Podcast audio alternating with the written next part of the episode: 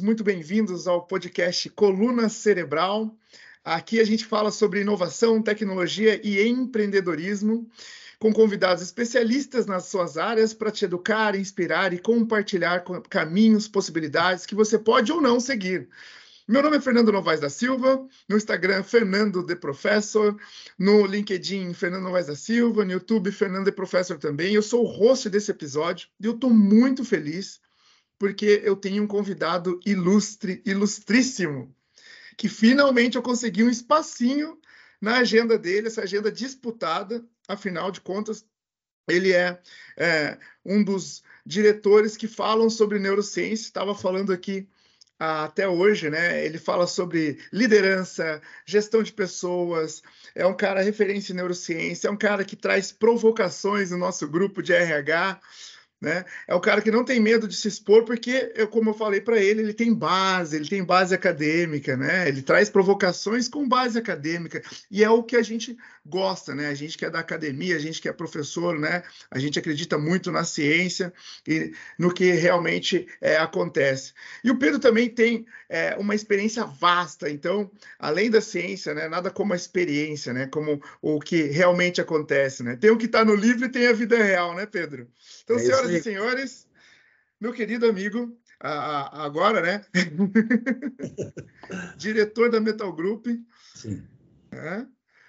Pedro, vamos conversar um pouquinho, né? Quem, quem, quem assiste a gente Uh, normalmente são meus alunos, alguns que já, já participaram do podcast, depois ficou curiosos para curiosos para ver os próximos, líderes de empresas também.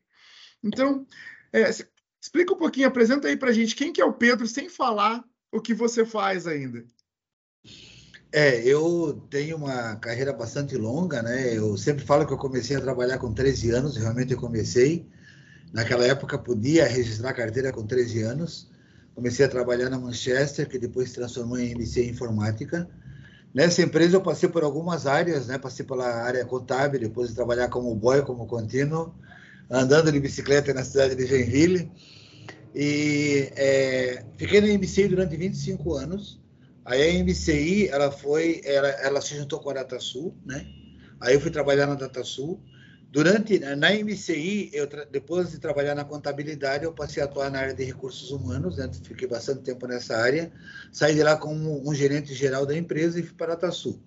Na DataSul, eu trabalhei quase cinco anos é, na área de planejamento estratégico, junto com o seu Miguel Boab, e também na área da qualidade, eu gerenciava a qualidade. É, quando eu saí dali, eu fui para a Pollux Automation, trabalhar com o Riso, que é um cara fantástico, né? Sim. Inclusive, quando eu saí da DataSul, a pessoa dizia, pô, tu é doido trocar a DataSul para uma empresa como a Pollux, que é pequena, não sei o quê. Mas foi uma experiência muito interessante, né? Hoje a Pollux está bem posicionada. E é, na sequência eu saí da Pollux, é, fui diretor executivo da CIG também durante quatro anos e pouco, né?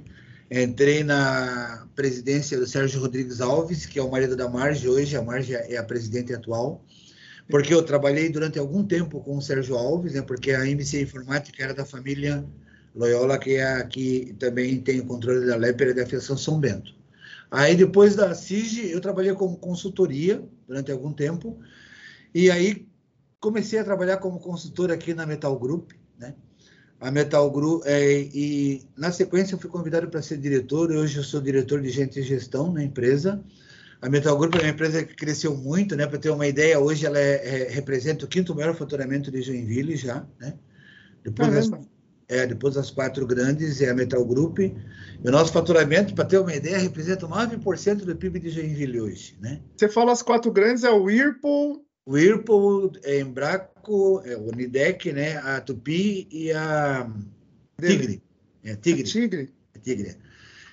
E a Metal Group hoje, então, ela representa 9% do PIB de Joinville. Nós estamos em cinco espaços aqui dentro do Perini, né? Quando iniciei aqui, a gente ocupava um espaço.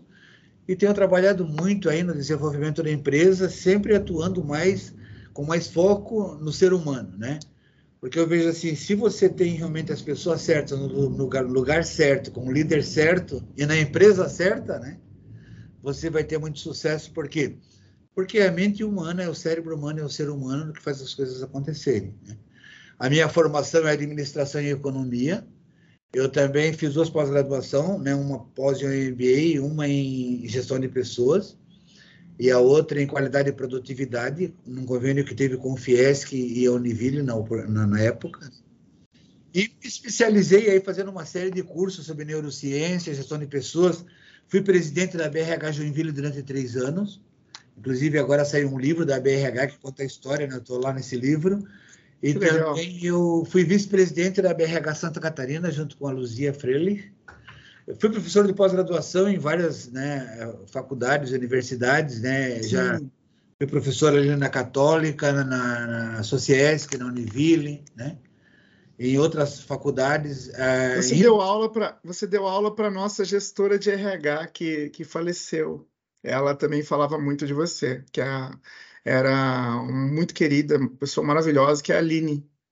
Aline. Ela era nossa, era na época seria a nossa diretora de RH na época, né? Hum. É, ela faleceu no acidente, mas ela, ela que falava muito de você. Fala, ah, quando eu, porque quando eu conheci você naquele evento que eu falei, pô, tem um cara aqui que não é do nosso do Sanspeg e o cara é líder, o cara fala sobre neurociência, mas muito voltada para as pessoas tal.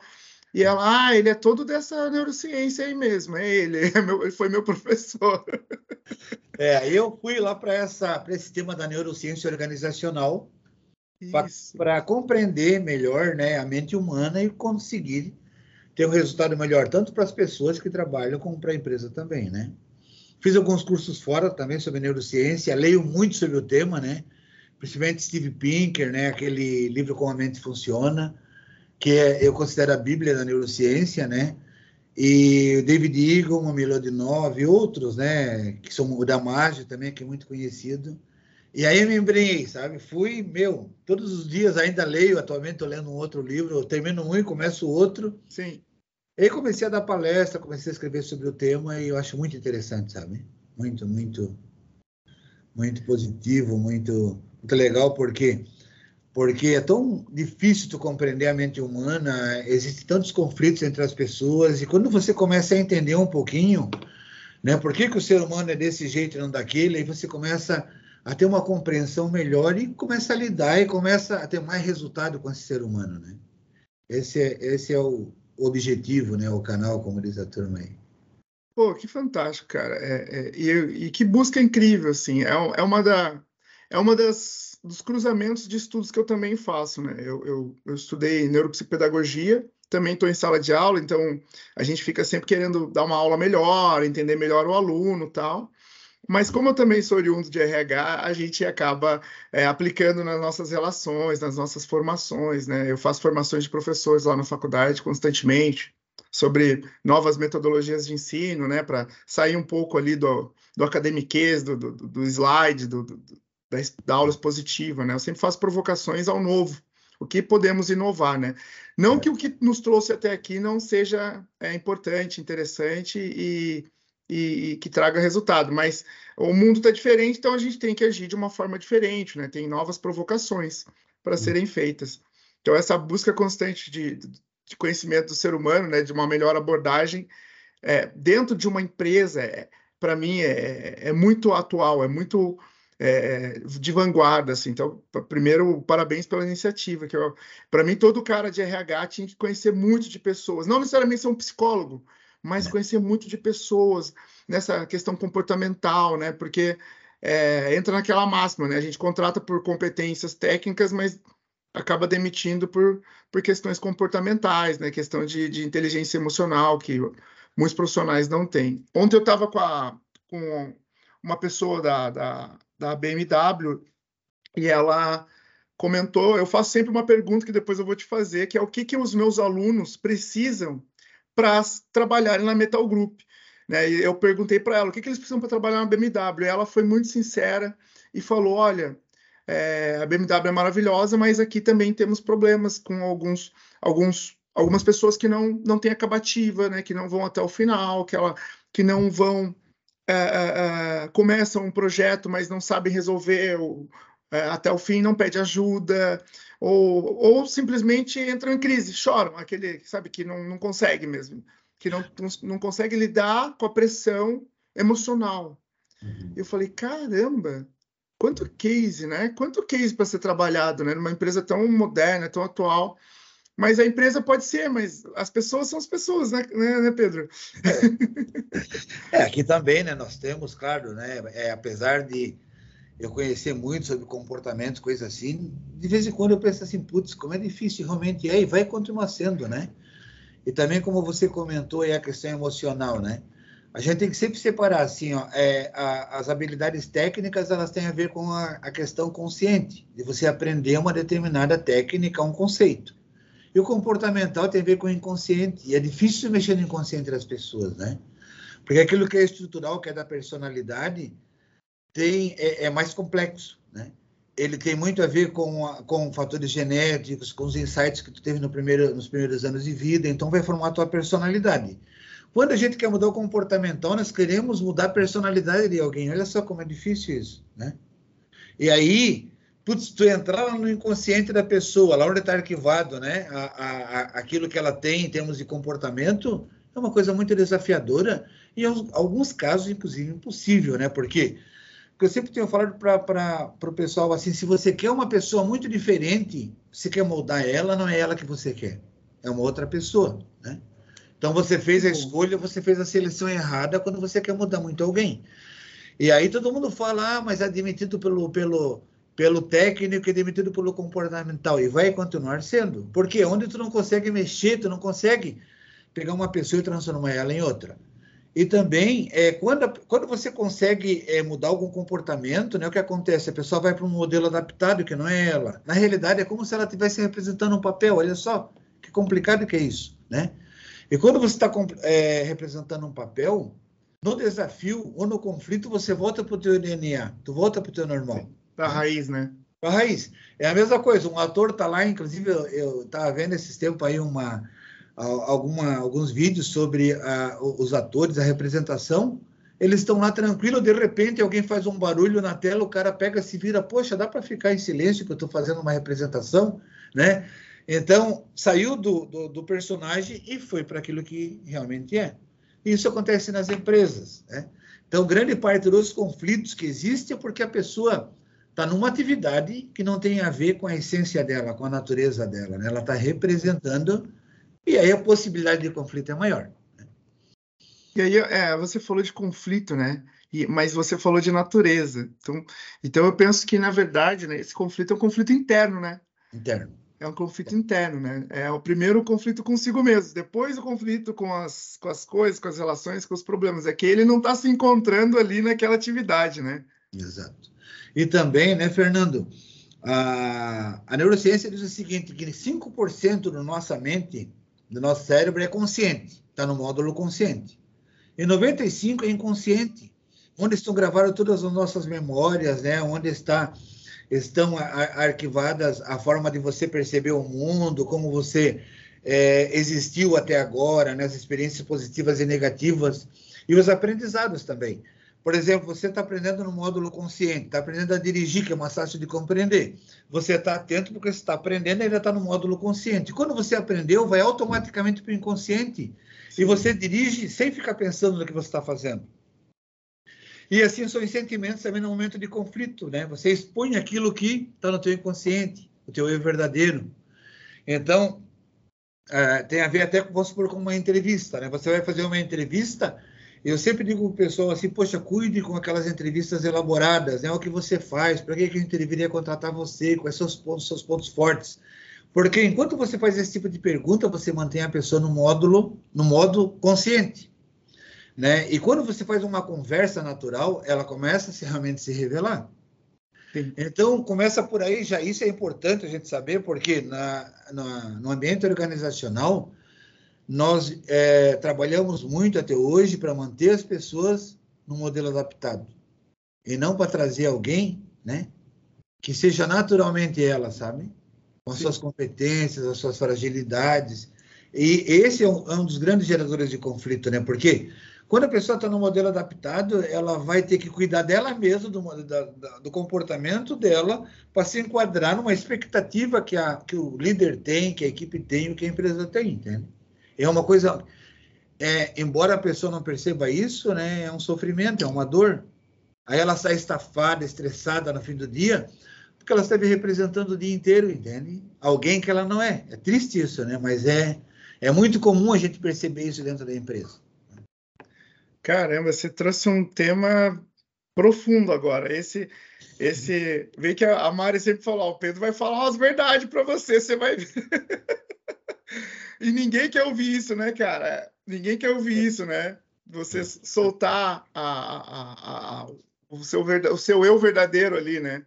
Todo, todo mundo tem muito medo de se expor, né, Pedro? Para tirar essa, essa. sair desse personagem, como você colocou, né? É... E além, né, Fernando, dessa, desse medo da exposição, o que acontece? Eu vejo até no mundo de RH. As pessoas aprenderam sobre algumas coisas e elas têm medo ou recusam que aquilo que elas aprenderam não está muito correto.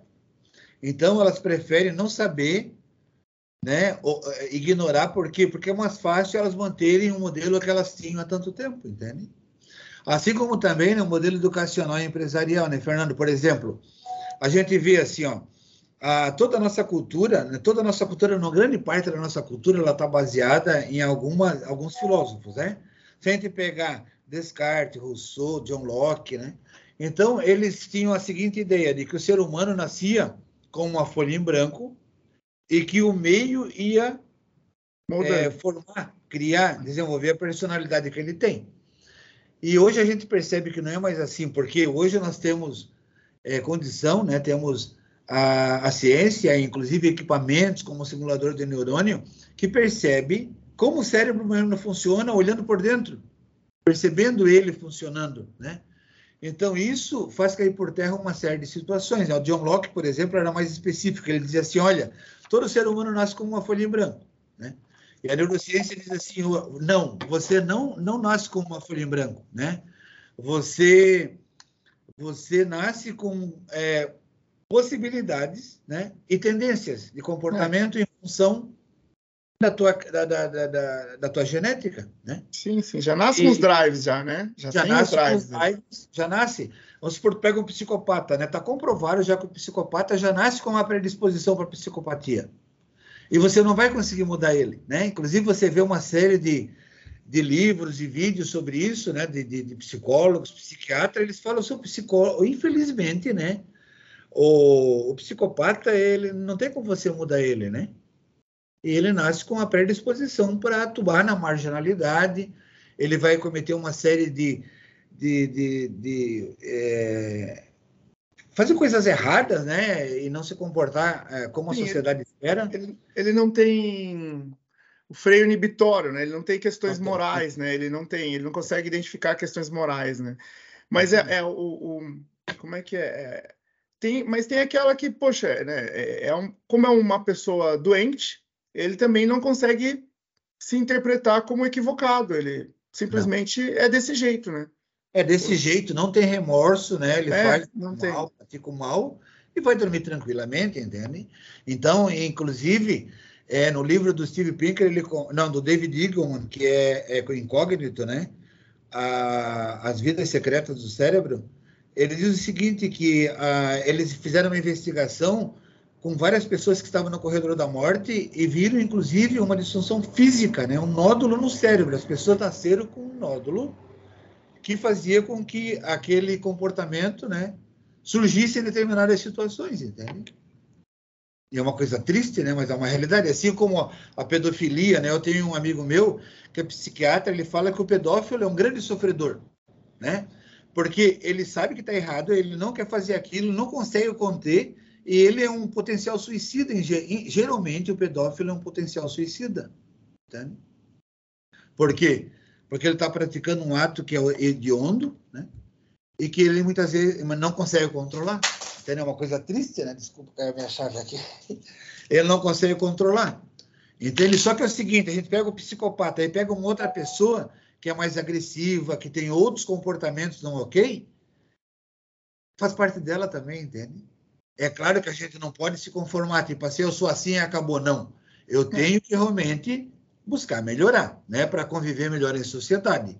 Só que para algumas pessoas é mais fácil e para outras é muito complicado, muito difícil e para algumas até dependendo da situação impossível, né?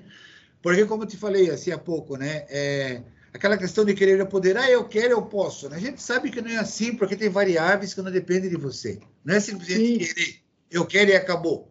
Né? Vai depender de uma empresa, do teu líder, da empresa, no, no país, do teu governo, né? de uma série de coisas que você pode fazer tudo certo e o resultado não, não ser ok. Por quê? Porque algumas variáveis não dependem de você, né? Elas dependem do contexto, do mundo, das pessoas que estão ao seu redor. Isso acontece também no ambiente familiar. Né? Não, eu estou aqui ouvindo porque para mim é aula. Eu estou te, te, ouvindo como uma aula, assim. E, e, e poxa, dá para ver essa, esse, esse seu vasto interesse por comportamento humano, né? Pautado na neurociência, isso é, é incrível. Já citou vários livros aí que eu gosto de assistir anotando, inclusive. Quando, quando, quando eu pego o podcast, eu revejo porque eu vou anotando os livros, vou buscar, vou ver. Alguns eu já li, alguns não. É, esses que você citou, alguns eu, eu já ouvi falar, mas eu não, não, não conheço, não li.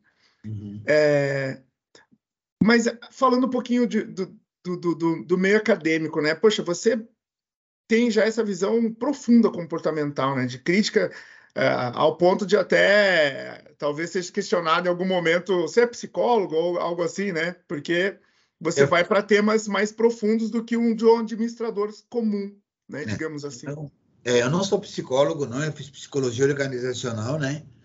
Engraçado, assim, eu li tanto sobre psicologia que às vezes eu discuto com psicólogos sobre determinados temas, né? E é uma realidade. É, por quê? Porque eu gosto muito de ler. O pessoal vai lá em casa ver um monte de livro, um monte de coisa. Eu, pô, tu leu tudo isso? Li. Tem alguns que eu li um pedaço e vi que não era legal, parei, né? Mas eu, eu, eu sempre gostei muito de ler, né? Engraçado, eu sempre conto para as pessoas, quando eu era criança, assim, seis, sete anos, até menos, ia na casa de uma tia minha com a minha mãe, e a minha tia disse, vai brincar, guri, porque eu pegava um, um calendário que ela tinha, esse calendário eu contava a história dos Santos, eu ficava a tarde inteira ali lendo aquilo, né? Em vez de eu ir brincar, de jogar bola, eu ficava lendo. Né? Então, é uma... É, é, é, um costume que eu tenho desde criança, já muito, eu sou muito curioso também, né? Eu gosto muito de aprender. Eu escuto alguma coisa, não sei o que, que é, opa, deixa eu descobrir o que, que é isso, entende? Sim. Aí tem um lance, ó é, tanto no mundo acadêmico como no, no mundo organizacional, é, a curiosidade é um fator extremamente importante né, em termos de aprendizado. Né? As pessoas curiosas são aquelas que realmente aprendem mais. Né? Sim, e, e é, é, era para esse lugar que eu queria chamar mesmo. Você é como administrador, né? Você é um administrador, mas um old school, digamos assim, né? 20 anos, ah, mais de 20 anos formado, talvez. E aí eu, eu a, a, minha pergunta é, hoje o cara faz administração, vamos lá, na minha faculdade, por exemplo, que é online, ainda é outro formato, depende muito mais dele, né? Porque é. não, ninguém fica lá cuspindo verdade, você que tem que ficar buscando o tempo todo, né? O EAD, diferente do que muitos pensam, tem a sua complexidade porque depende mais de você. Depende. É, é. E, e, e, o que competência você acha que esse administrador de hoje tem que ter? Porque o mundo mudou, né, de 20 anos para cá, né, Pedro? Antigamente esse cara era o cara da finança, era o cara é, do número ali, do resultado, é, do comando e controle e tal. E hoje, o administrador, ele, ele ainda precisa conhecer ali de finança, comando e controle? Como que, como que você vê isso? É, no mundo organizacional e educacional, eu vejo assim, nós, é, é, de forma simples, nós temos dois tipos de profissionais. Tem aquele que é mais procedimental e aquele que é relacional, né?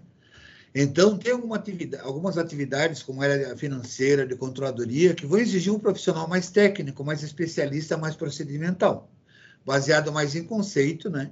E tem aquele mais relacional, né? Vamos supor assim, um gestor é um ser mais procedimental, um líder é mais relacional, né?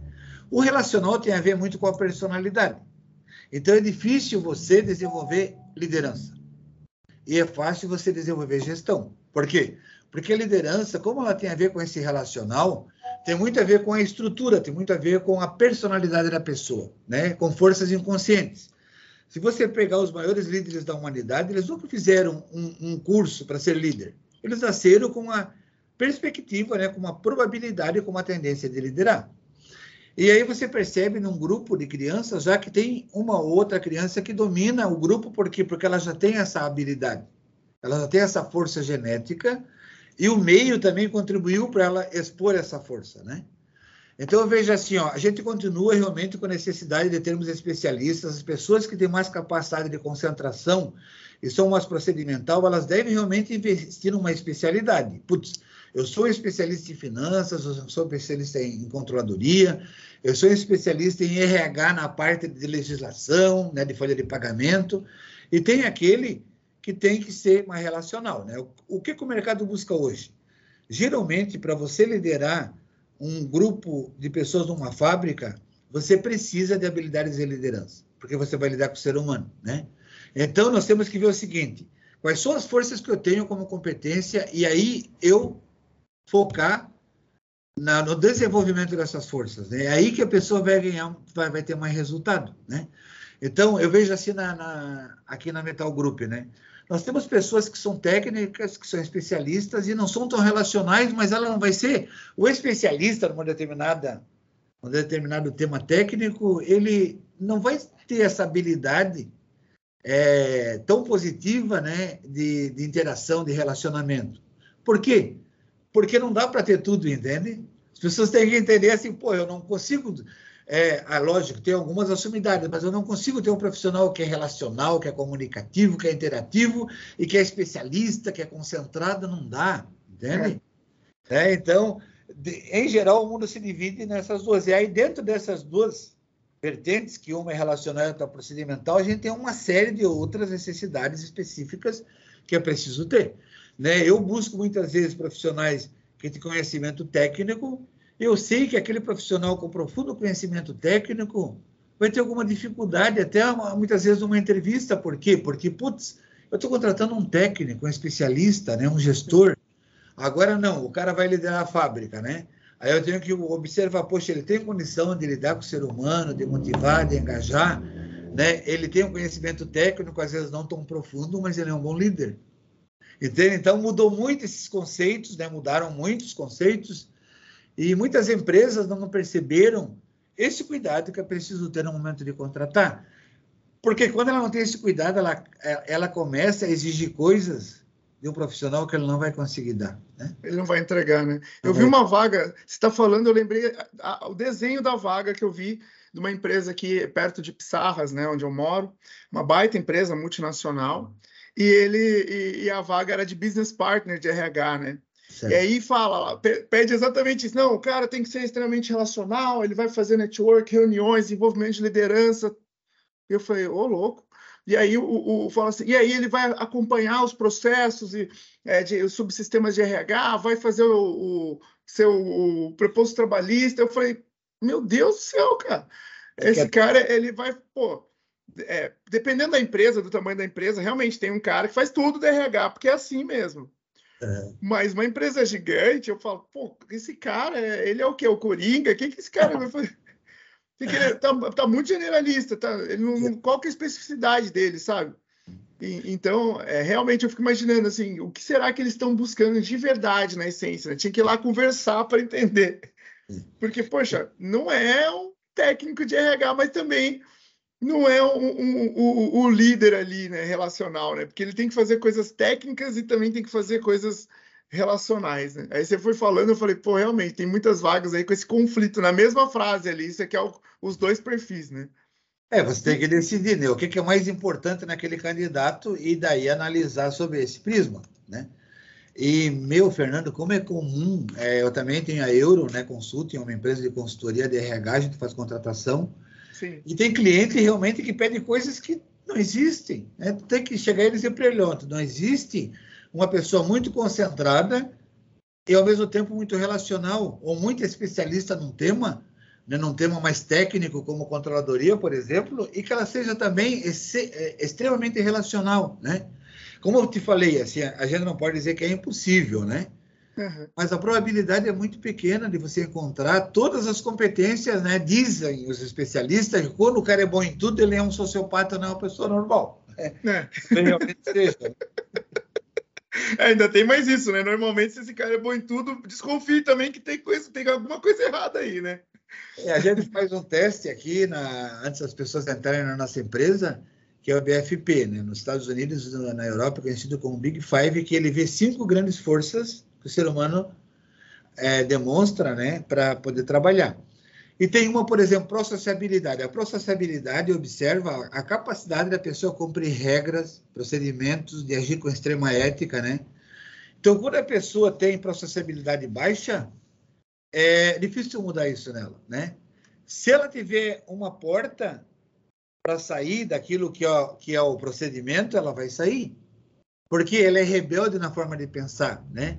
A mente criativa, ela rompe barreiras. É, então, ele quer pode... sair, ele já é feita para sair.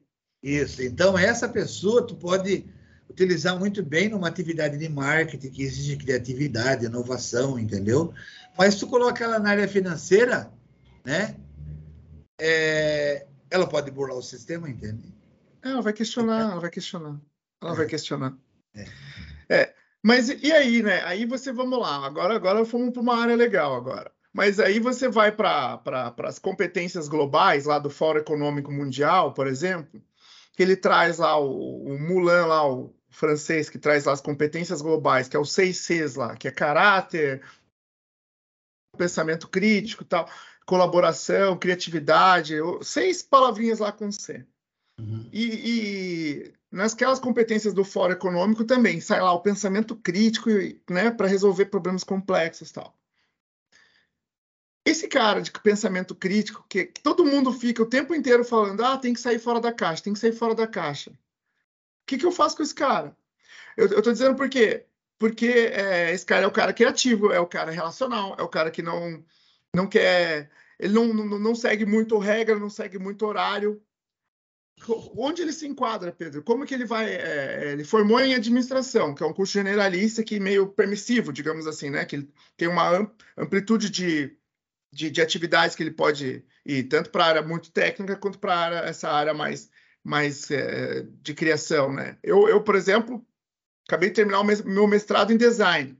E eu realmente aprendi que o, o design ele é projetual, ele é, é, não é necessariamente o da corzinha ali, que é a parte técnica do design.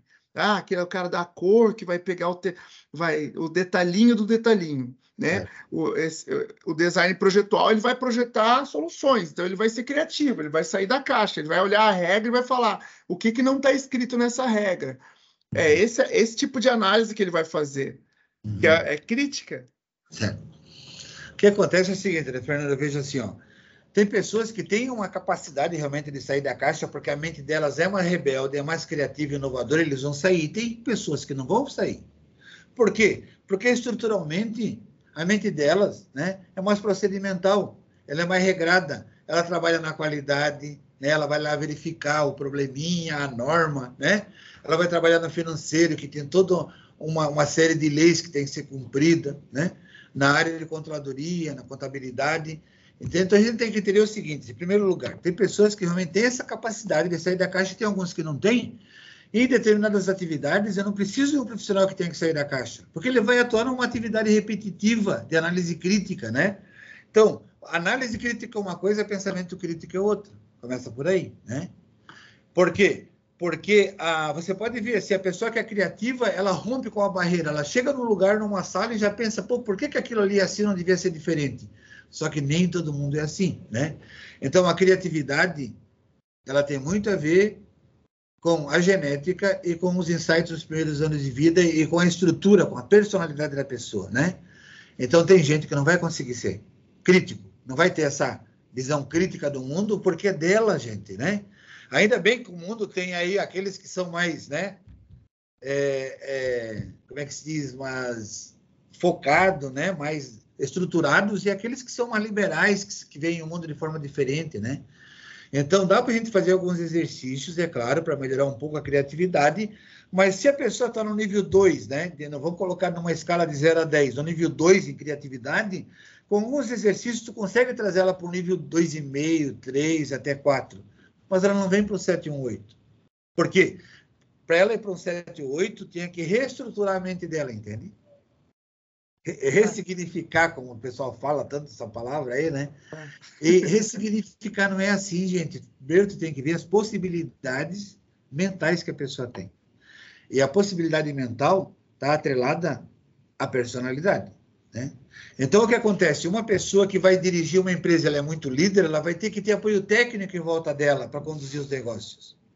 senão ela não vai, né, conseguir os objetivos dela. Você vê algumas empresas de Joinville, quando tinha um cara muito relacional na Tigre, a Tigre tinha uma cultura.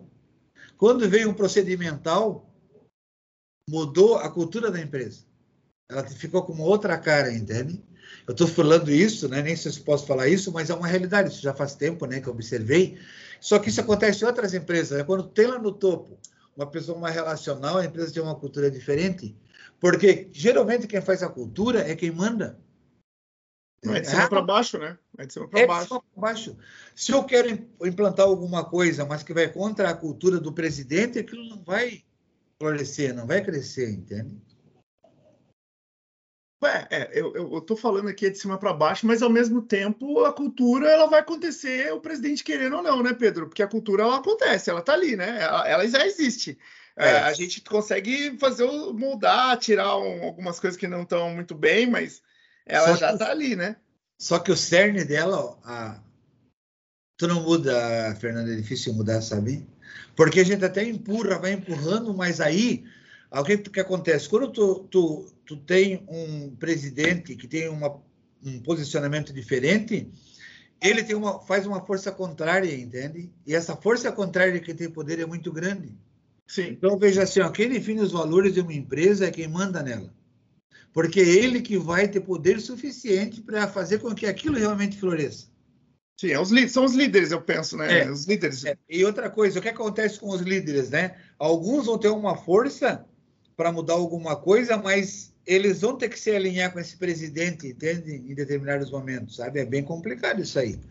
Então eu vejo assim, ó, né? Eu, eu critico um pouco essa forma, ah, vamos definir a cultura e os valores, ok. Primeiro eu tenho que conhecer a cabeça de quem está no comando, né? Assim como o RH estratégico. Por que, que o RH não é estratégico na maioria das empresas? Porque não tem poder suficiente para ser.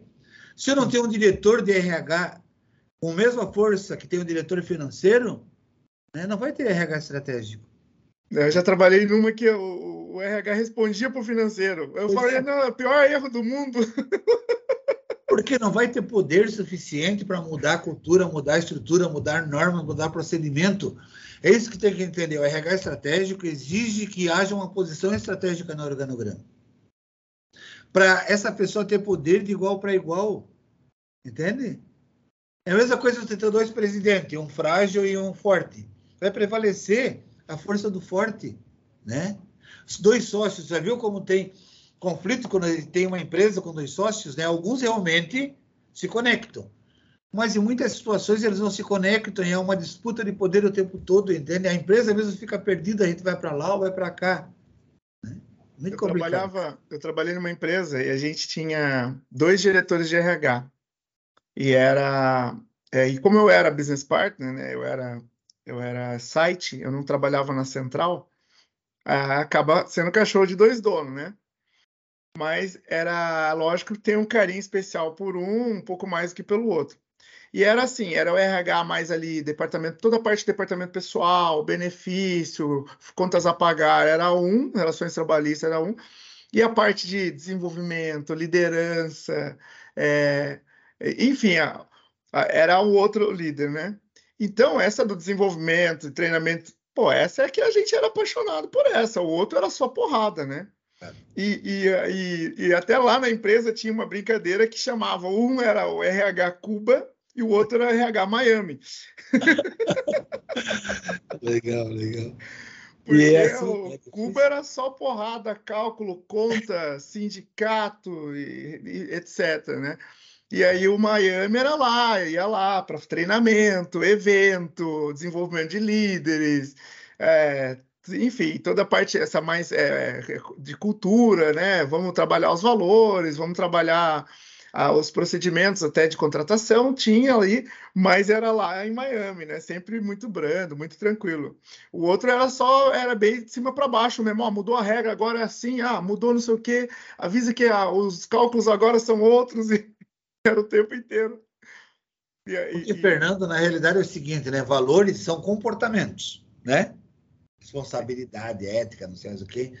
Então, esses comportamentos, né? Eles vão crescer e se desenvolver se tiver a oportunidade de acontecer isso, entende? Às vezes existe um esforço muito grande da profissional da RH só que ele não tem poder suficiente para mudar, né?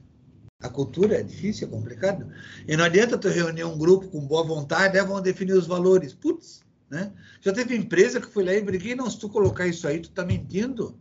Por quê? Ah, vamos colocar confiança como valor. Eu falei, mas tu, que é o dono da empresa, tu não tem confiança nas pessoas. Por isso, isso, isso, todos esses atos mostram que tu não tem. Então, como é que tu vai colocar isso como valor? Entende? Mas não é verdade, né? O valor tem que ser a sua verdade, né? Tem que ser uma verdade e tem que ser um comportamento que realmente é vivenciado. Por quem? Pela alta administração e ele desce. Você tá... Porque se eu fizer uma força você... contrária, eu posso não ter resultado. Né? É, é, você você é, é, é, consegue fazer isso aí na Mental Group? Consigo, por quê? Porque o Renato era uma pessoa, né? ele não era gestor de pessoas. Né? Ele tinha uma gestão, né?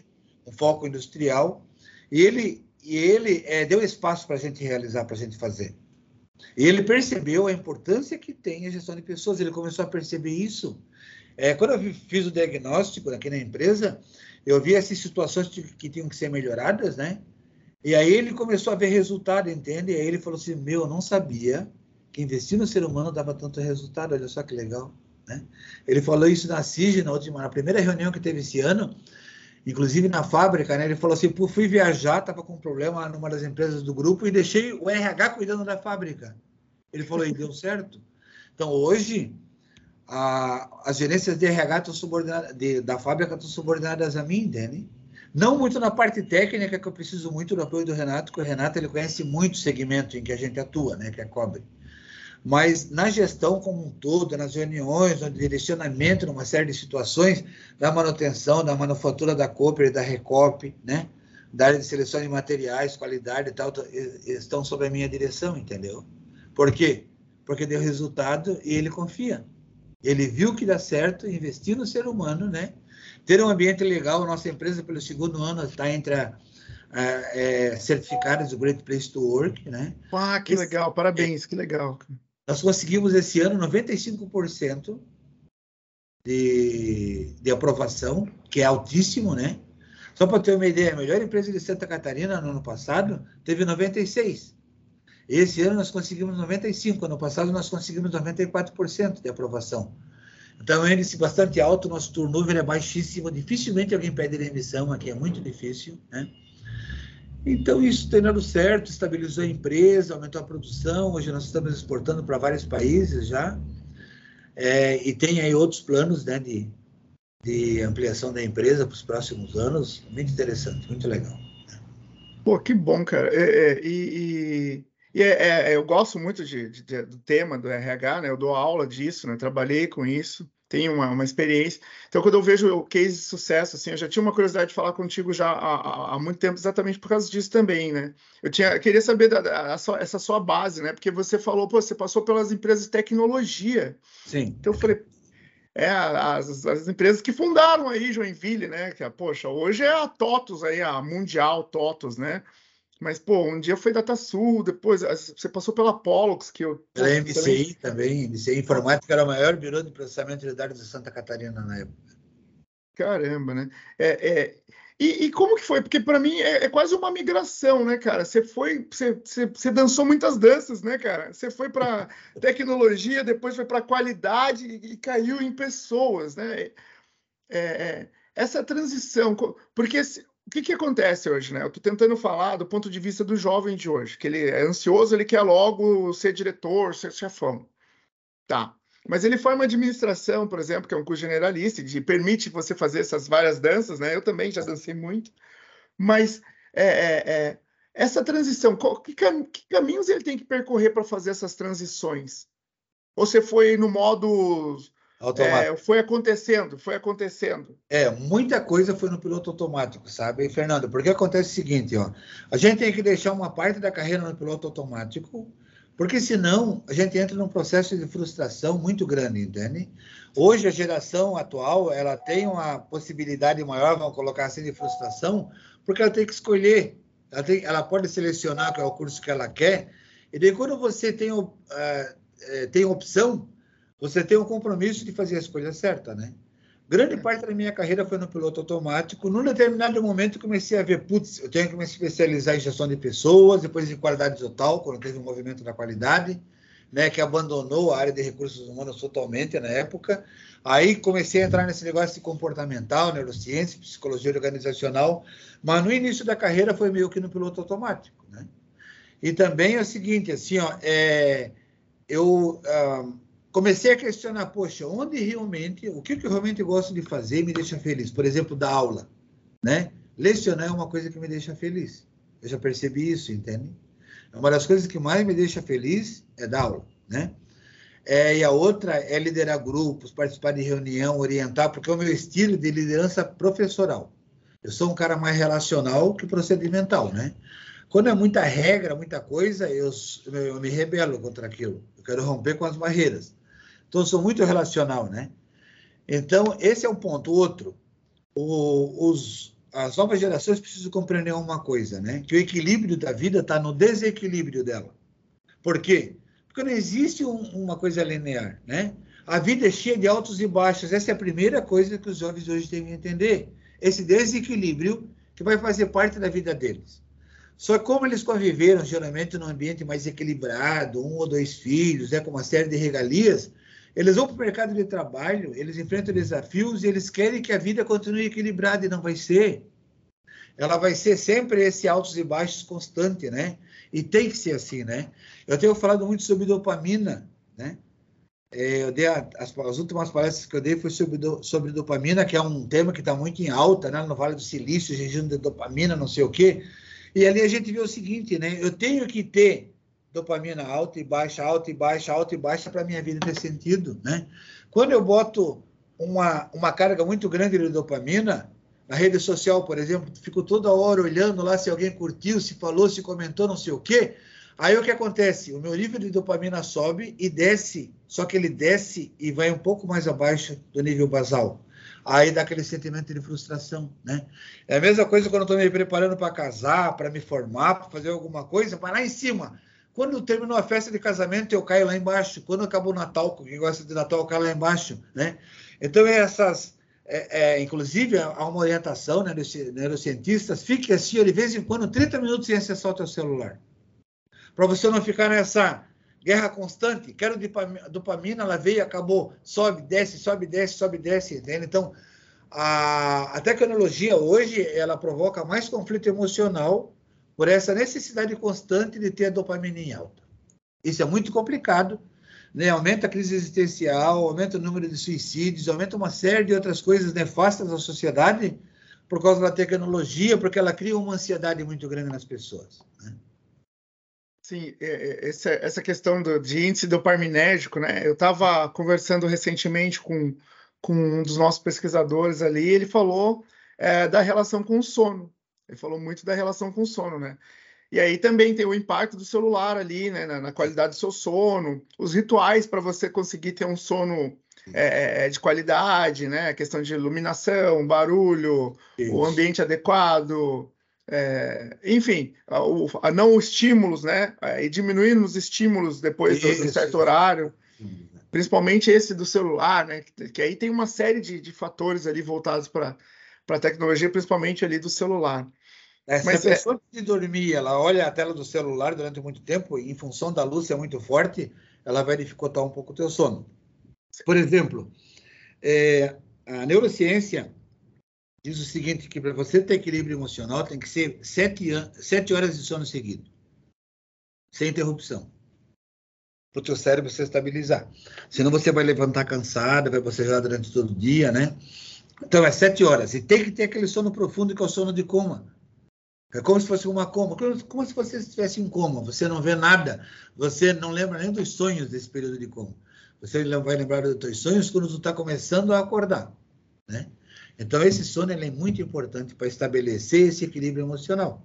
E muita gente não tem. Fica lá até duas horas na internet, daí acorda às sete horas da manhã, vai trabalhar, aí começa a ter esse desequilíbrio emocional. Gente, extremamente perigoso isso aí. E até dificulta também o aprendizado, né? Então, luz solar é bom para dopamina, café, morango, tem um monte de coisas aí, né? Eu dou um, uma palestra sobre isso e falam né, o que, que é bom e como é que tem que falar, lidar com a equipe, né? Nós implantamos aí né, um projeto do dopamina aqui na empresa. Aí, mês ah, passado, legal. a gente é, colocou Pocan em todas as áreas da empresa, aquela tangerina. Ontem nós lançamos com Setembro Amarelo, ilumine a vida das... Como é que tu vai lidar com Setembro Amarelo? Qual é a melhor forma de fazer isso? Então nós lançamos a campanha assim, ó, ilumine a vida das pessoas, né? Como que você ilumina? Elogiando. Então nós vamos lançar agora, já, já vai estar hoje na nossa rede, a gente lançou ontem, né? E daí cada profissional, durante o mês de setembro, ele vai poder fazer cinco elogios para cinco pessoas, ou cinco áreas, ou cinco projetos, e ela vai concorrer um, alguns prêmios no final do mês, entende? Então, essa é a nossa campanha desse mês, né? Elogie alguém, elogie alguém que você ama, gosta ou admira dentro da empresa. E isso ajuda a fazer a pessoa ficar mais legal, que vai a favor dessa campanha do Setembro Amarelo, entende? Que bacana, aí, cara, que bacana. Né? E na festa também nossa, né, uma outra característica que nós temos aqui são as festas de confraternização. Elas sempre são temáticas, né? Há três anos foi a sétima arte, que é o cinema. Então, todo mundo que entrava na, na, lá no local onde era a festa, entrava como se fosse num ambiente de cinema, com trechos de filme passando, com tapete vermelho. A gente fez a entrega de 10 Oscars, a gente comprou Oscar, né? 10. E ano passado a gente fez, ah, vamos fazer o quê, não sei o quê. Ano retrasado. Mas o Oscar era prêmio de performance, assim? Você vai homenagear é, algum líder e dava o Oscar. Não, as pessoas indicavam. Podia ser qualquer pessoa de qualquer área. Ah, eu trabalho com um cara que trabalha no forno, ele é muito legal, um cara para cima, né? Eu indico ele. Então, pessoas de várias áreas ganharam. Aí, ano, passado, ano retrasado, a gente fez a sétima arte, filme em cartaz, A Gratidão. Aí o tema foi cinema e gratidão. E agora, em 2022, foi a Black or White que é por causa daquela música do Michael Jackson contra o racismo, contra o preconceito. E aí a gente deu 10 Grammy. Não era o Oscar, mas era o Grammy. E aí, quando foi o Oscar, por exemplo, só para ter uma ideia, né? Cada profissional nosso tinha o nome de um artista. Marilyn Monroe, Clark Gable, Olivia de Havilland, é, sei lá, né? Brad Pitt. E uhum. aí o sorteio era feito com o nome do personagem, do artista, entende? Legal. E ano passado meu, foi muito legal, Black or White também. Esse ano vai ser uma noite de Natal, o tema. Entende? Então, isso aí, meu, eles ficam perguntando oh, como vai ser a festa, qual vai ser o tema. Já teve uma noite tropical também, né? Que todo mundo ganhava um colar, aí tinha na entrada já uma bancada lá para fazer coquetel, aquelas coisas assim, sabe? Uhum. Então, sempre assim, tem que ser muito criativo, por quê? Porque tudo isso aí ajuda no salário emocional da empresa. Né? Sim. Isso é importante. Né, e agora você pegou um tema assim, é, é muito forte, né? A gente, é, eu fico comparando, né, que eu trabalho há 10 anos, eu estou na educação, na mesma empresa, na mesma faculdade, e a gente tem um, um, estratégias culturais também bem marcantes, assim, né? Que em algum momento a gente pode com, compartilhar mais. A gente também faz alguns, algumas premiações rotineiras, assim, para fortalecimento de valores é, usamos bastante a, a, a, cultura como marca, assim. E, inclusive, isso ref, acaba refletindo no, nos próprios clientes, assim. Eles percebem essa, essa alegria, essa, essa ludicidade na, na, nossa proposta ali, como, como empresa, como faculdade. Então, é bem legal, mas tem um reflexo muito positivo nos, nos alunos e nos profissionais que trabalham na empresa. Então, ajuda bastante. E, ô Pedro, de tudo que você viveu até hoje, então, é, é tem alguma coisa que você faria diferente? Tem alguma coisa que você falou, ah, isso aqui eu não fiz, me arrependo, tal? Alguma coisa que você mudaria? Não. tu foi falando, né? Porque o nosso cérebro é muito rápido, né? Ele vai pensando, né? Eu não mudaria nada, por quê? Porque eu percebi assim, quando aconteceu alguma coisa que me fez sofrer muito, depois, lá no futuro, eu consegui compreender aquilo, entende? Sim. Né? Eu vejo assim, ó, a gente sempre está muito interligado, né? E até tem uma frase que eu falo para as pessoas: é você é um ser especial que jamais vai se repetir por toda a eternidade. Isso é uma coisa muito grandiosa, entende, Fernando? Nunca vai existir, né, na eternidade, outro ser humano como você. Né?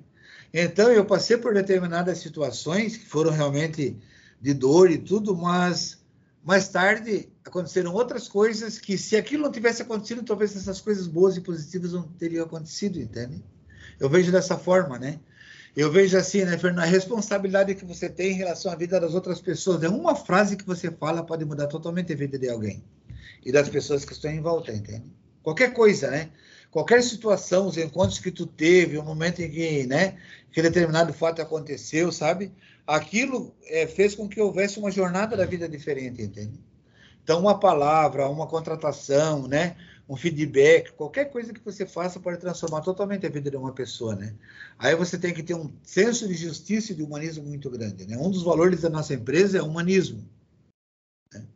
Para as pessoas ficarem atentas, poxa, é, é, quando vem alguém e diz assim, ah, eu vou demitir tal pessoa, eu faço uma série de perguntas. Você já fez isso, isso, isso, por quê? Porque é uma responsabilidade muito grande você contratar e você demitir. Né? Você tem que estar muito certo daquilo para não cometer injustiça, porque aquela injustiça vai ecoar aí pela eternidade, entende? Sim, quando eu penso em demissão, como eu já fiz também um trabalho já forte com desenvolvimento de lideranças, né? Eu, eu, eu sempre, a minha pergunta é, a pessoa sabe então que ela vai ser demitida? Aí não, todo mundo, né? A grande maioria fala, pô, então, então, então tá errado. Por quê? Porque se você vai demitir, esse cara tem que saber que ele já está performando mal há algum tempo. Não pode ser uma surpresa. A demissão não pode ser uma surpresa. Você não pode chegar no cara, olha, realmente não, não a gente está aqui passando por um momento de reestruturação e a gente vai ter que é, é, é, reduzir custo e eu vou ter que demitir você. Uhum. Ele, eu? Tipo, como assim eu? Por que eu? Tô aqui todo dia fazendo do nada, assim. Então, assim, esse trabalho de feedback constante precisa ser feito. Então, é, quando você vai demitir uma pessoa, né, quem, quem já esteve em cargo de liderança sabe o desafio que é isso, né? Como é, é, é, é ruim, né? A gente se corrói por dentro ali para claro. fazer isso de uma forma coerente. E para fazer isso de uma forma coerente, aí sim, mesmo sendo relacional, quando você é líder, você tem que fazer alguns procedimentos. Então, um deles é fazer esse feedback é, é, é, próximo dessas pessoas que estão ali na, performando mal. Isso. Por quê? Para sempre acender a luzinha dela. Falar, ó, oh, meu amigo, é, essa performance não é a performance esperada pela empresa. Sim. Mas vamos continuar fazendo um trabalho contigo. Novamente, olha, novamente a, a, performance aqui do, seu setor, do seu departamento, ou o seu projeto, a expectativa sobre você são maiores do que isso que você está entregando em algum momento esse cara ele tem que acender essa luzinha. E para quando chegar no momento, ó, realmente nós vamos ter que fazer algumas mudanças aqui, e você já não vem performando há algum tempo, você já sabe disso, eu já conversei com você várias vezes, e o resultado continua o mesmo, então realmente a gente vai ter que fazer algumas mudanças. E aí vem a demissão. Mas esse cara ele tem que entender isso porque senão ele sai com raiva do Fernando, do Pedro, e não da empresa. E, e, e, na verdade, ele não tem que sair com raiva de ninguém. Ele tem que simplesmente se olhar e falar: poxa, realmente eu não entreguei o meu máximo aqui. E talvez não seja mais o lugar que eu preciso estar. Enfim, é, é, é, é mas a empresa tem que se assegurar que ela fez tudo que ela podia também para garantir a performance desse cara, né? Ele não performa sozinho, né? Igual você falou, alguns resultados não dependem só de você, depende de uma equipe, dos recursos, da infra, do ambiente, etc. Então esse cara ele tem que saber que ele vai ser demitido. Se ele não sabe, tá, o processo, a liderança dele está errado, está tá equivocada ou cometeu alguma falha nesse, né, né, né, nesse métier aí, né? Eu não sei como é que é o seu checklist aí, mas é. É, o nosso é mais ou menos assim. É, é exatamente isso, né, Fernando? A, na neurociência, a, ela prega o seguinte, tá? Dê feedbacks imediatos. Né? Não aquele... Pode fazer uma parada durante o ano, mas o cérebro humano, ele não compreende que você diga assim, ah, lembra, há seis meses você fez isso de errado. Não, fez alguma coisa não legal? Falei conversa já, entende? Esse é o canal, essa é a forma correta de fazer hoje em dia feedback. É constante, é uma conversa formal, informal, né? Você tem que dar o tempo todo. Você não vai se relacionar com alguém, né? E vai dizer assim lá na tua casa, lembra, minha mulher, que lá em março, né? sabe? Porque, gente, uma empresa é um ambiente social. Tem que entender isso. A gente tem que incentivar a amizade entre as pessoas. A amizade, ela faz com que o turnover seja mais baixo, haja mais satisfação das pessoas, porque uma empresa é um ambiente social como qualquer outro. Você está em contato diário com as pessoas e você tem que ter um relacionamento positivo na empresa, né? Que legal. Pedro, você, você é, disse que é, entrou como conselheiro da, da Metal Group e depois acabou sendo absorvido. Consultor. Consultor. Consultor. Consultor, sim. E depois você foi absorvido aí como, como agora o gestor, né? Um grande líder aí de pessoas de RH. É, é, quais são os seus projetos futuros, cara? O que, que você ainda pretende? Que percebes que você já é um cara experiente, já está, né? Já, já, já tem um, um, bastante tempo de carreira aí. O que, que você ainda pensa aí para os próximos 10 anos? Vamos colocar assim. É, eu quero continuar me aperfeiçoando nesse tema, na neurociência. Eu já fiz três cursos, né, fora. E basicamente assim, ó, é, a grande parte dos meus gerentes são pessoas que vieram da fábrica, vieram de outras áreas, né? Então, quando eu entrei aqui, o cara estava lá na minha empilhadeira, ele está tá gerenciando uma área inteira de 70 pessoas ou mais, entende? Isso acontece com grande parte dos nossos líderes aqui. Eu quero continuar realmente nesse processo de desenvolvimento, porque eu acho que isso é, é uma coisa incrível, né? Fazer com as pessoas, tu desenvolver elas, fazer elas acreditarem, tu, sabe? Tu puxar a orelha, tu brigar, tu, você entende? Mas eles sentirem assim que, pô, tu tá ali e, e, e tu está transformando a vida delas. Esse é o meu projeto. Além de viajar um pouco mais, né? Não tenho muitas, né? Tenho dois filhos também, né? Que só são adultos e, e cuidar deles, é porque filho a gente tem que amar como se fosse um bebê ainda. A gente vai continuar, eu continuo amando eles. Eu chamo de bebêinho até hoje para os dois. Meu bebê. Embora eu já tenha 30 e poucos anos, é bebêinho. É isso aí, é viver melhor, né? Muita coisa no piloto automático, como eu vi que o piloto automático ele funciona também, né? Em muitas situações. Certo? E você tem um, um, legado aí que você quer ser lembrado? Ah, eu quero ser lembrado como. Como o quê? Como seria assim? Como alguém que ajudou a transformar a vida das pessoas. Que legal. Que legal. Isso é o mais legal que eu vejo. Eu sinto realmente isso no curso, sabe? Eu quero ser lembrado por isso aí. Putz, né? Como eu encontro algumas pessoas, hoje eu encontrei um cara, ele falou assim, meu, sabia que, que tu fez uma diferença muito grande na minha vida? E contou o episódio, entende? Fazia 30 anos que eu não via essa pessoa. Eu encontrei lá no Porão da Liga. Né? Caramba. Há, há, três semanas, há, há, três semanas eu encontrei essa pessoa lá. E ela falou assim, meu, aí começou a conversar, falou, lembra aquela situação, assim, assim, meu, aquilo transformou a minha vida, entende? Então, como tem outras pessoas que falou, putz, quando eu entrei na empresa para trabalhar contigo na MCI, eu só tinha né, o ensino médio, e daí tu falou, pô, faço faculdade, faço pós-graduação. Ele falou assim, pô, hoje eu sou professor, né? Hoje eu estou gerenciando uma empresa, entende? E foi tu que me insistiu para eu continuar estudando, fazer outras coisas, entende? Eu acho que essa aí é a melhor recompensa que tem quando alguém falar isso para você. Né? Pô, é demais, realmente. E você, você já falou que é muito curioso, que lê muito. E filme, cara? Tem algum filme que você indicaria? Que mais que você, se alimenta do quê? É, eu... Podcast, vídeo, cinema? Qual, qual que é, onde é a sua fonte aí que você fica buscando sempre? YouTube, né? Tem bastante, bastante material ali. Sim. Ah, filmes, né? É, tem uns filmes assim que eu acho excelente. Vamos supor o nome da Rosa, que é um livro baseado no livro de Humberto Eco, né? Que foi um livro premiado do italiano Humberto Eco. É um, uma história fantástica um livro que mostra uma que é uma aula de liderança muito grande, a fuga das galinhas, né? Aquele desenho de massinha lá. Meu, se você observar o papel da Ginger, né, da protagonista, ela é uma líder nata.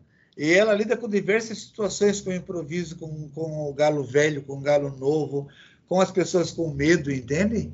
Então, aquilo ali é uma aula de liderança de pós-graduação. Inclusive, eu li uma vez sobre isso uma matéria, que foram professores de Harvard que ajudaram a, a criar o roteiro do filme. Não sei se você sabe, né? Pô, não sabia, não sabia. É. Vou, até, vou até rever com esse olhar agora. É interessante, é interessante.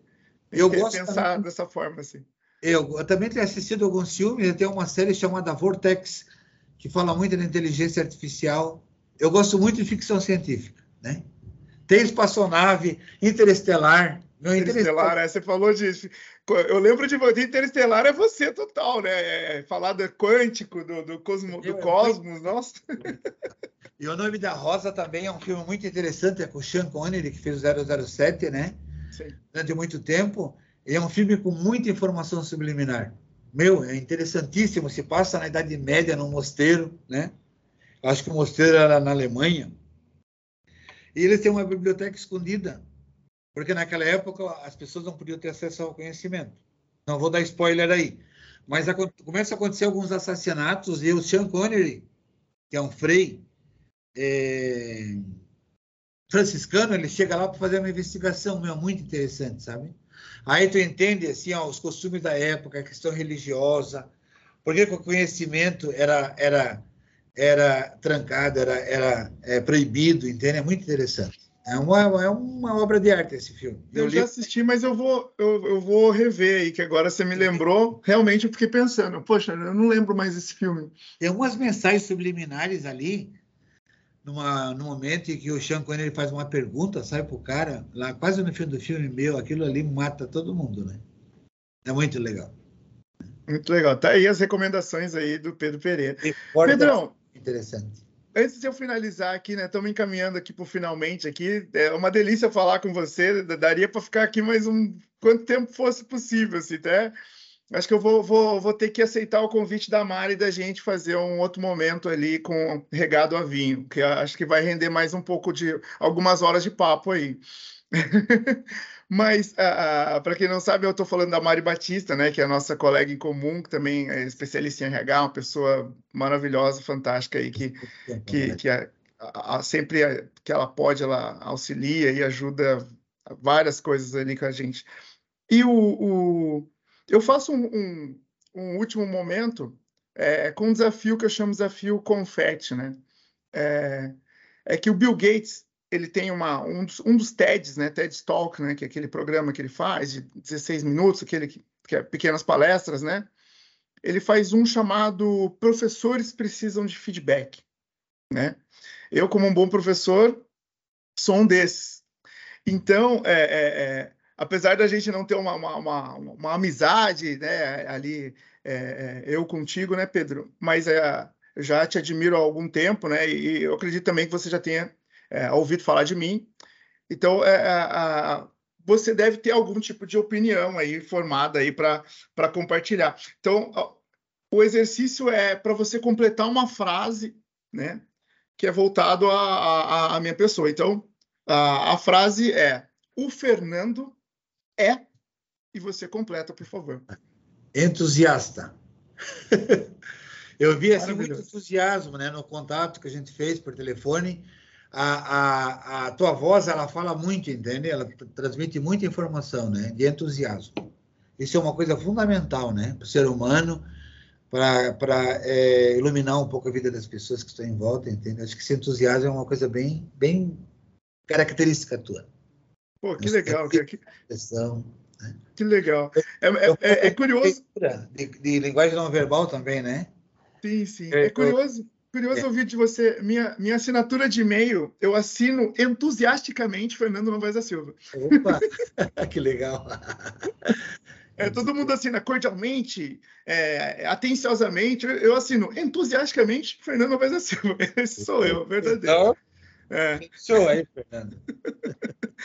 É, mas ó, antes de a gente finalizar aqui, eu preciso enfatizar que esse episódio é um oferecimento da Faculdade Sanspeg, Faça agora mesmo sua inscrição em mais dos 30 cursos da faculdade. Né? É uma faculdade relativamente nova, mas ela atua no Brasil inteiro, revolucionando a vida de várias pessoas através da educação. Então, você tem uma dica final aí, o professor Pedro também, que também é professor, né, para a audiência aí, para os alunos ou para professores, ou para outros empresários que também assistem aqui o nosso, o nosso podcast. É o seguinte, assim, nada desenvolve novos neurônios do que a leitura né? Então, a leitura, assim, foi que me desenvolveu, que criou novos cenários, novas perspectivas, né? Então, nem, nem que você leia, assim, duas páginas de um livro por dia sobre um assunto que você gosta. É fundamental para você ter novas perspectivas, e novas sinapses, né? E desenvolvimento. Então, eu vejo leitura e a curiosidade. Né? Se, se, você ouve alguma palavra, alguma coisa que você não sabe o que é, vá procurar. Isso vai abrindo, né? Um, novas perspectivas aí na, na, na sua mente. Que legal, que legal. Bom, então, é, é, onde é que eu encontro o Pedro na rede social? Você é ativo nas redes sociais, Pedro? Sou Você... no Instagram, né? pedro.pereira.9. Tenho também Facebook, Pedro Luiz Pereira, né? É, de vez em quando tem algum material também na Euro, Euro Consulting, EURHO, né? E principalmente nessas, Nessas LinkedIn também? LinkedIn, você é ativo LinkedIn lá no LinkedIn? Também tem, o Pedro Luiz Pereira, LinkedIn também tem. Que legal, que legal. Meio distante, né? Deveria ser mais próximo, mas é falta de tempo mesmo, né? Eu trabalho aqui durante todo o dia, daí chego em casa, daí quero ler, quero ver algum filme, algum documentário. Todos os Sim. dias eu vejo um documentário, pelo menos um, né? E todos os dias, antes de dormir, eu, eu leio. Tem um livro ali do meu lado. No momento, eu estou lendo Subliminar, do Milo Adinov, né? Que é muito interessante. Meu, fantástico livro. Que legal, que legal. Poxa, ó, todo mundo aqui deve ter anotado muito, deve ter acompanhado. Eu vou, olha, isso aqui tranquilamente seria uma abertura de um curso de pós-graduação aqui em gestão de pessoas, porque é, é, é, um, é um cérebro gigante. Aqui ele fez aqui uma horinha que, no, que não equivale a, a, a 0,1 de tanto que esse cara sabe. É, novamente, muito obrigado a todos que ficaram até aqui assistindo. Obrigado, Pedrão, por ter Valeu. aceito o meu convite. Então, se vocês curtiram aí é, é, esse bate-papo, né, e acham que mais alguém precisa saber dessa, desses conhecimentos aqui, compartilhe, né, curta, se inscreva no canal para ter outras abordagens que vocês vão ver aí com os profissionais incríveis como o Pedro, né, é, e façam chegar essa mensagem longe, né? Faça ecoar, né? Aqui a gente ainda está no modo é, é, raiz, né? Eu tento fazer de uma forma muito profissional, com certeza, mas é, a gente está beirando pouco mais de 50 capítulos né? já aí com convidados aí, tá muito interessante e espero que vocês gostem. E aí eu quero ainda deixar aí um, um último recadinho para vocês. É, eu quero que vocês saibam que essa, é, se essa iniciativa, né, como podcast, né, é, foi interessante para você, também pode ser para sua empresa. Então, é, pode ser um oferecimento da Metal Group, por exemplo, pode ser um, ofer um, oferecimento da Tigre, de qualquer outra empresa aí. Então, se você tiver algum interesse, é, entre em contato comigo, fernando@sensopeg.com.br e a gente pode fazer podcasts temáticos, pode trazer é, é, situações é, mais específicas, né, para conversar com profissionais da área, como o Pedro, é, que é um baita especialista em gestão de pessoas e tem sua base ali na, na administração, mas é um cara que dá para conversar sobre qualquer assunto aí, como vocês conseguem é, conseguiram ver hoje. Pedrão, obrigado mais uma vez. Valeu. E eu vou finalizar aqui. Até o próximo episódio, pessoal. Tchau, tchau. Valeu, Fernando. Um abraço, sucesso.